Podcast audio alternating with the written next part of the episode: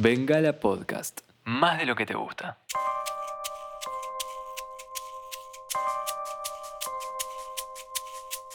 Reloj en marcha, arranca Fútbol Icoso, cuarto capítulo de esta versión mundialista de nuestro humilde podcast. Hoy más humilde que nunca porque venimos con un poco la cabeza gacha. Ha debutado y ha caído la selección argentina.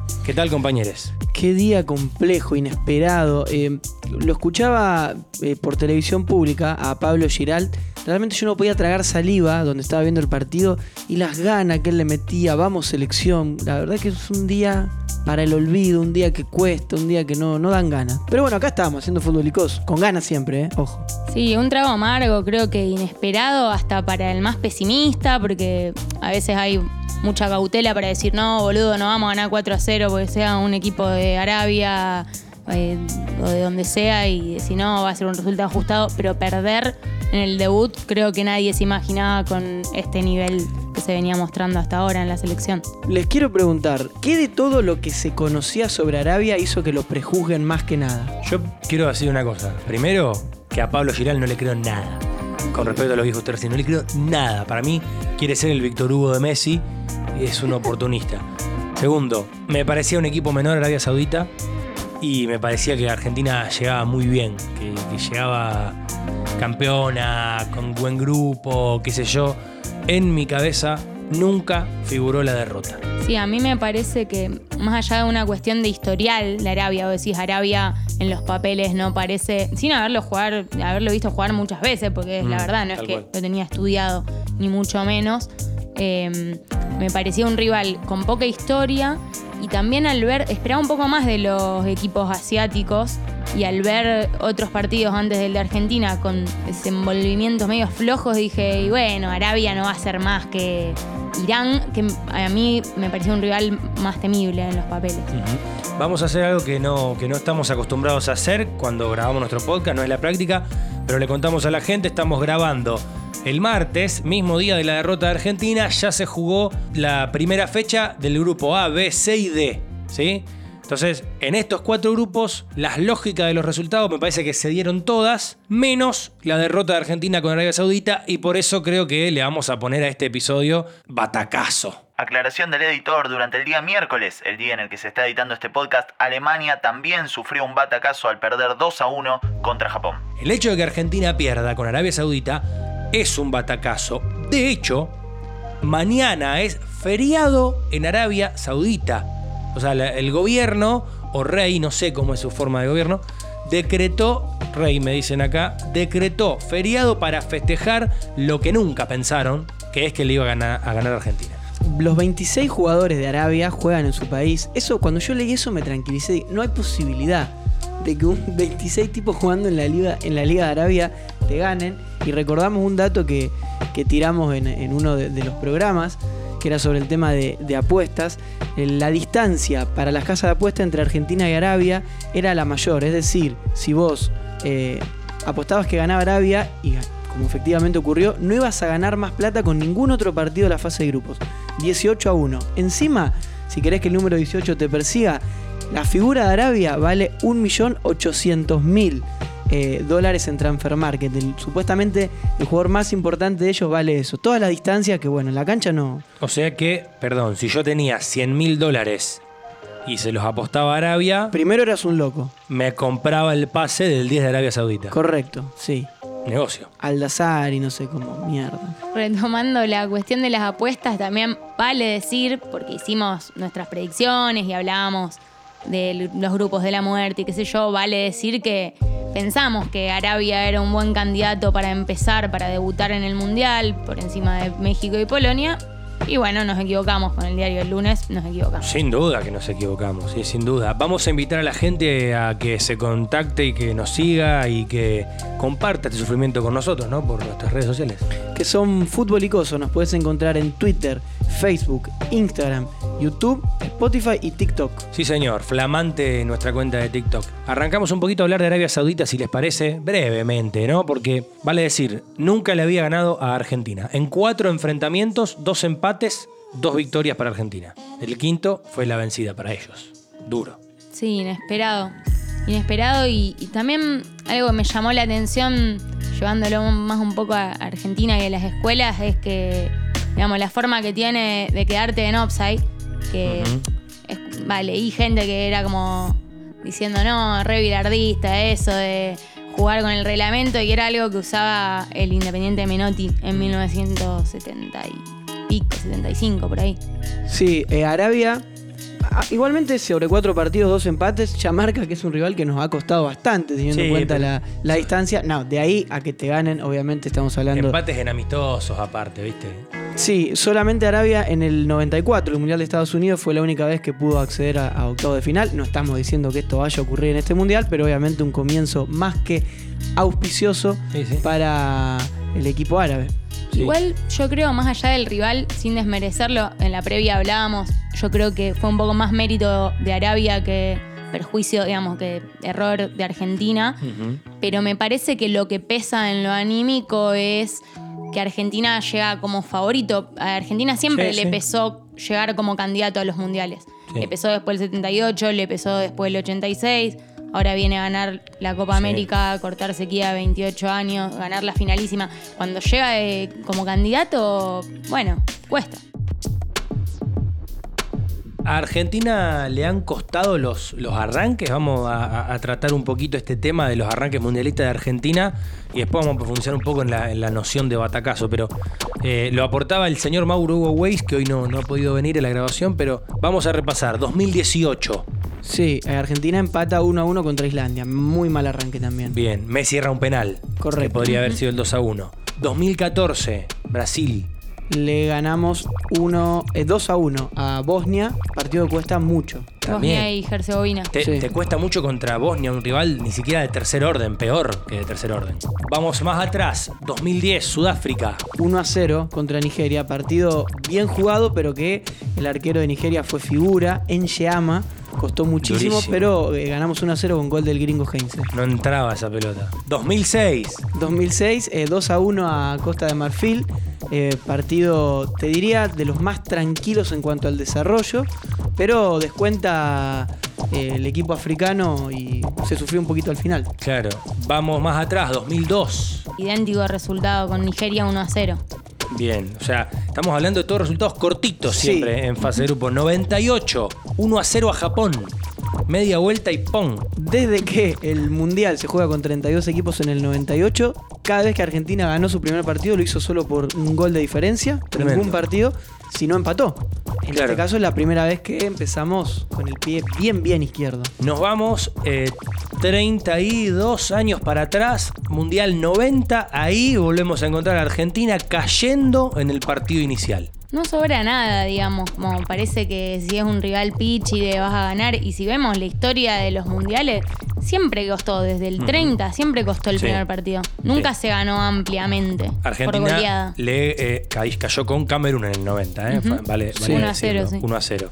Eh, y venía de ser campeón, ¿no? O sea, No solo que venía de ser campeón hace cuatro años, sino que tenía al mismo entrenador, al mismo capitán, digamos, es un campeón, no es que sí, el mundial pasado saliste campeón y se te desarmó el plantel o tuviste un recambio generacional. Ujú. Tenés a Bilardo y a Maradona, tenés a Canigia, o sea, tenía un equipazo. sí, no daba a perder. Ujú. Como ahora, ¿no? Que no daba a perder. Para tirar el avión. Eh, sí, claro, como dijo el doctor, ¿no? A ver, no me parece que haya que desesperarse ni salir a pedir la cabeza de nadie Mm. por haber perdido con Arabia Saudita. Esto es un poco la, la huella que siempre queremos marcar de fútbol icoso, que no somos temporales, no, no entramos en la gilada del exitismo, qué sé yo. No está bueno perder contra Arabia Saudita, es un rival muy menor, muy inferior, venís muy bien, etcétera, etcétera. Se perdió un partido de fútbol, empataron México y Polonia y Argentina todavía tiene muchas chances, digamos. Me parece que no hay que desesperarse, ¿no? Eso, Sí. al menos lo que opino yo. Primero que Argentina sigue dependiendo de sí mismo y segundo que un mundial se juega cada cuatro años, hay dos partidos todavía en la fase de grupo. Yo creo que siempre para lamentarse hay tiempo y ahora es cuestión de cambiar de chip, revivar desde lo anímico, sobre todo al equipo, porque no es que hubo horror, o yo por lo menos vi mucho peor eh, en juego a la Argentina de 2018, que debutó empaten- eh, empatando, que a esta. Me parece que es más una cuestión anímica y que un equipo que no conocía la derrota Sí. Y ahí está también la tenacidad de, de que se pueda reanimar. Ujú. Vamos a tratar de pensar que esto forma parte de un equipo que viene con épica. Eh, Vamos a confiar en, en este Sí. plantel realmente porque son jugadores que nos han dado muchas alegrías. Leí por ahí rápido en Twitter de Poli Paredes, gracias por todo, váyanse y no vuelvan nunca más. Nah, no existe. Muy Claro, no. sensacionalista No existe. Sí, sí, de la misma manera que todos hemos sido muy felices y este, este grupo, esta gente no- nos ha dado momentos para, para recordar, me parece que hay que bajar un poco un cambio. Obviamente, preparado porque no, no es fácil realmente, pero vamos a seguir confiando. Ah, y aparte me parece que es fundamental tratar de analizar futbolísticamente y no empezar con esas pavadas de "Eh, que se vaya. Que a mí lo que me preocupó un poquito quizá es la desesperación y no encontrarle la vuelta en el segundo tiempo, pero confío en que puede ser un aprendizaje esto. A mí lo que no me gustó de Argentina, por fuera de los méritos rivales, es que fue de mayor a menor. Se cayó. Se Para cayó. mí no es que entró en la desesperación, onda, empezó a tirar pelotazo y sí empezó a querer golear antes que ganar o quería hacer el tercer gol antes del segundo, dijo Messi hoy, me parece. Como que eso me gustó, que se cayó y que lo asocio más con lo anímico que con el juego. Sí. Pero Yo creo que, perdón, desde el juego me parece que hay una falencia en no saber resolver el tema de que, de que te tiran el achique. Y acá, no sé si vos querías terminar con tu idea, pero me parece que se puede hablar del partido que hizo Arabia, ¿no? Sí. Que, que Arabia hace un partido tácticamente sumamente ordenado, defensivamente eh, jugando en línea, tirando la chique muy adelante y Argentina no le pudo encontrar la vuelta. Eso creo que es una, puede ser una falencia, digamos, de- desde lo futbolístico. Sí, para mí eh, se sintió mucho la ausencia de Lo Celso en ese sentido, porque ese pase filtrado se vio muy poco. Uno de Messi a Di María vi, eh, ese pase filtrado ahí para romper línea en un contexto donde el rival te achica así, es muy difícil, como que el partido no era por las bandas. Pero bueno, hizo bien eh, Arabia también. Pero en torno a esto que decimos de no ser tan derrotistas o no pensar que termina acá y qué sé yo, estuve juntando algunos datos que algunos capaz ayudan a entender un poco el resultado y otros simplemente nos dan un panorama de cómo está el plantel o cuestiones estadísticas históricas sobre la de selección. Argentina. Sí, sobre Bien. esta selección y sobre otros equipos que representaron a Argentina. Algunos probablemente ya lo sepan, como que Scaloni es el DT más joven del Mundial. ¿Cuántos años tiene? 44. 44 viene ahí. Eh, algo que para mí también es muy llamativo en torno a cómo afrontar la adversidad en un debut es que de estos 26 concentrados en Argentina, solo 7 jugaron mundiales. Claro. Y la idea, más allá del promedio etario, que ya es otra cosa, la idea de que vos tengas 19 jugadores que nunca jugaron un mundial y que de repente pierdas el invicto, como que esa desesperación, me parece que los partidos se pueden abrir con buenos jugadores y jóvenes, pero cerrar estos partidos es difícil con jugadores que no tienen experiencia en mundiales, ¿no? Eso ya corre por mi cuenta. a un comentario en relación a eso y me parece que lo loco que tiene el mundial como formato, como competición, es que uno nunca está, un- uno como hincha, como espectador, nunca está preparado para un mundial. La inauguración, que es el partido que le gana a Ecuador a Qatar 2 a 0, yo venía con la idea, digo, de- Ecuador tiene que hacer más goles, tiene que hacer más goles, está muy amarrete, se está cuidando mucho porque va a necesitar la diferencia de gol, porque no sabemos cómo va a salir Senegal con Holanda, no sabemos cómo va a salir Ecuador después, no sea cosa que se queda fuera por diferencia de gol, porque después Holanda le hace 6 a Qatar. Y en retrospectiva, ese desprecio a, a los equipos árabes, esa sensación de que una vez que vos ya te pusiste en ventaja vas a hacer más goles, es una cosa que si Ecuador se hubiera comido uno o dos goles contra Qatar, que casi se come uno, y si te comes uno te podés comer el segundo, es lo que puede hacer que te quedes afuera en fase de grupo. En relación al comentario que hace Cando de cerrar el partido, me parece que hubo ahí en la inauguración una inteligencia, con el diario del lunes obviamente, una inteligencia de Alfaro y de Ecuador. Sí, yo coincido. Es, es un partido bien planteado. Y ya que trajiste lo de los países árabes, ¿no?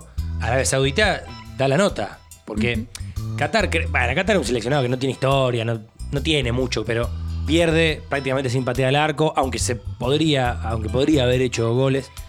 Lo de Irán contra Inglaterra fue muy flojo. Y Arabia Saudita, de los países árabes, fue el que dio justamente el, el batacazo. No sé si hay otro país árabe en el mundial, me parece que no. Asiático está Japón, que ya sabemos que es un rival duro. Corea. Ah, está, Corea, Corea también es asiático, Corea del Sur. Para mí un, un rival que mete mucho desgaste físico. Sí.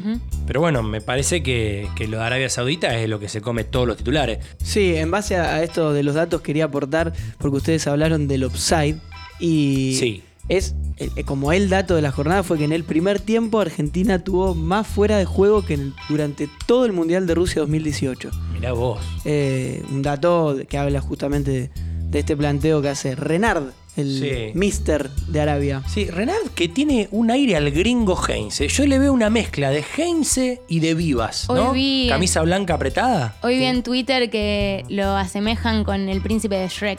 Ah, de una. De Shrek ¿Cómo 2. se llama? Encantador, el príncipe encantador, de una. Eh, metódico técnico, ¿no? Sí. De hecho, para mí, Cama bueno, solar. Arabia lo gana un poco por exprimir el reglamento con Está eso. Y que a Argentina le faltó un poco exprimir el VAR para mí. O sea, pensar en, cada centavo. en que el VAR juega y. O por lo menos no tenerle miedo al VAR. Ujú. Eh, eso, en los goles me faltó ver un poco más de, de rispidez, de, de marcar más de cerca. No te digo al límite, pero con un poco más de temperamento. Me Sí, pero gustado. ellos, ellos dejaron la piel, ¿eh? Fueron al límite y les salió bien. Y ya, ya se habían comido un gol todo, pero en ningún momento dejaron de marcar Tal con cual. Temple. Me parece que está bien porque, qué Mm. sé yo. Masterclass de cómo hacer tiempo. Sí, Sí, masterclass de cómo hacer tiempo, aunque se adicionó un montón. De hecho, el, el, para, mirá, fíjate si les habrá interesado hacer tiempo, que el arquero de ellos le fracturó la mandíbula a su propio compañero solo para hacer tiempo. Sí, sí, lo dijo después en conferencia de prensa. Sí. Lo teníamos planeado. Se inmoló mi compañero. No, mentira, basta, basta. de Pero bueno, este tema de, de, digamos, es una opinión, ¿no? Pensar Sí. que hace falta jugadores con más experiencia en mundiales para cerrarlos. Pero el dato sí indica que son 7 de 26 que ya jugaron en mundial, de los cuales Messi jugó 5, Di María 4, Otamendi 2, Armani, Dybala, Acuña y Tagliafico jugaron 1. Ujú. Y esto es llamativo porque de los 11 titulares de hoy, solo 4 ya habían jugado un Claro. mundial. Estamos hablando de mayoría de debutantes de mundial, no solo el debut de Scaloni, sino de 7 jugadores titulares. Otra cosa que me llamó la atención en torno a los titulares de hoy fue el promedio etario, que de los de todos los partidos que se jugaron ahora, 8 partidos que se jugaron hasta ahora, es el promedio etario más alto de, adivinen cuánto. ¿El de Argentina? Sí. 31. Yo voy a decir 29,5. 30, el Mira. promedio etal- etario más alto. 29,5. Y por otro lado, el promedio de altura de los titulares Uno de los más bajos. de los ocho partidos que se jugaron hasta ahora es el más bajo Eh. junto con Ecuador. Adivinen de cuánto. Y debe ser. No, uno- 1,79. Menos. Vamos a decir unos 77.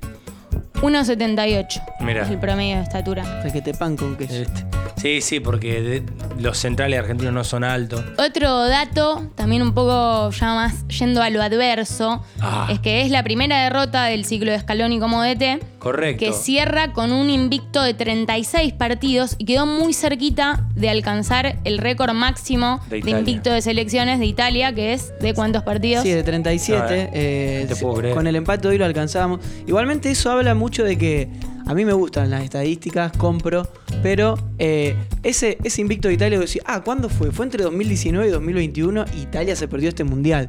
Con lo cual muchas veces esas estadísticas tampoco Y quieren... bueno. y- Son y- estadísticas, ¿no? y también, Son perdón, absolutas ¿no? y hay que entender los contextos, pero. Pero, bueno, pero los europeos tienen Nation League, Eurocopa, eliminatoria, todo distinto. O sea, juegan mucho más, me parece, ¿eh? y competencias, porque Eh. también si pensamos Argentina también tuvo muchos amistosos, cual. qué sé yo, bueno. Y yendo más a lo que es esta, este debut con derrota, que vieron que se vaticinó como la peor derrota en los debuts de la historia de Argentina. Y ahí me ponía a pensar, ¿es la peor derrota? No sé si es la peor derrota. No y no lo sabemos hasta que no sepamos cómo es el desenlace. No Tal sabemos cual. Qué tan cara va a salir esta derrota. Podemos nadie se especular. acuerda, por ejemplo, de la derrota del 90. No se acuerda nadie, porque Argentina llegó a la final. Tal cual, sí. Y en ese sentido, eh, bueno, les cuento que es el sexto debut donde Argentina pierde Ah. en la historia de los mundiales. Bastante. Que dos fueron como campeón del mundo, o sea, llegaba como favorito después de haber ganado un mundial en el 82 y en el 90. Sí. Y de esos, bueno, esos cinco debuts con derrota, sin contar este, que todavía no sabemos el desenlace, solo dos veces pasó de fase. Y en ambos casos perdió 1 a 0, es decir, por la mínima. Por la mínima. Esas dos veces que pasó de fase a un debutando con derrota fue España 82, que pierde en segunda ronda, Sí. e Italia 90, que pierde la final. Al final con Alemania. Bien, datos que, que hablan, ¿no? De lo positivo, de lo negativo, si se quiere. Me interesaría retomar dos cosas para ir cerrando. Recordar las redes sociales para nuestros amigos, nuestra comunidad. Fútbol Icoso en Twitter, Facebook, Instagram, YouTube, Spotify y TikTok. Sí, en todas nos pueden seguir y suscribirse, por favor. La otra cosa que yo quería recordar es el concepto que va a titular este programa, este, este episodio, y que, del cual empezamos hablando, y tiene que ver con el batacazo. Dícese de un batacazo, una victoria inesperada, en, hablando en el término futbolero, ¿no? Una victoria inesperada de un equipo a- a priori inferior sobre otro superior, ¿no? ¿Tenemos algún batacazo rápido dando vueltas de una selección que haya llegado como candidata? Sí. Sí. Podemos ir al, al Mundial 2010, España, que venía de ser campeona de Eurocopa, llegaba con toda este, esta base del, del Barcelona de, de Guardiola, pierde el Uh, primer claro. partido con Suiza Ah, mirá. y luego termina saliendo campeona del mundo. Bien, puede pasar. ¿Qué otro, bueno, em, Costa Rica. Costa Rica en el, en el Mundial del 2014 dejó eliminado a Inglaterra y a Italia en la fase de grupo. Eh, yo recuerdo la que el, el programa pasado hablamos de que em, Corea del Sur le ganó a Alemania. Eso me parece muy grande ese batacazo. Dejándola Sí. fuera también en fase de grupos. Sí, a una Alemania que venía a ser campeona, una cosa increíble. Y una pregunta, ¿para ustedes batacazo es ganar el primer partido o dejar afuera o las dos? Porque, por ejemplo, Arabia le ganó a Argentina y fue épico. Sí. Pero si ahora pierde los dos partidos que le quedan y queda último. No, ejemplo- sigue siendo un batacazo. Para mí, un batacazo es cuando vos ganás un partido que se te presenta totalmente adverso. No importa si es primera, segunda, tercera fecha, Bien. octavos o lo que sea, digamos, ¿no? Bien. Eh, y otro dato que, que aplica contarlo ahora, más allá del- de los batacazos, pero aplica a contarlo ahora porque ya es un poco viejo ahora, pero para el próximo episodio va a ser más viejo todavía, es que Ecuador entró en la historia porque es la, la primera vez que un eh, organizador pierde en su primer partido, en un mundial. ¿sí? Es la primera vez en la historia que un organizador pierde en su primer partido en un mundial y esto lo hizo Ecuador ganándole a Qatar. Un buen dato, así que un saludo para Lechuga Alfaro. Listo, terminamos con el saludo para Lechuga Alfaro.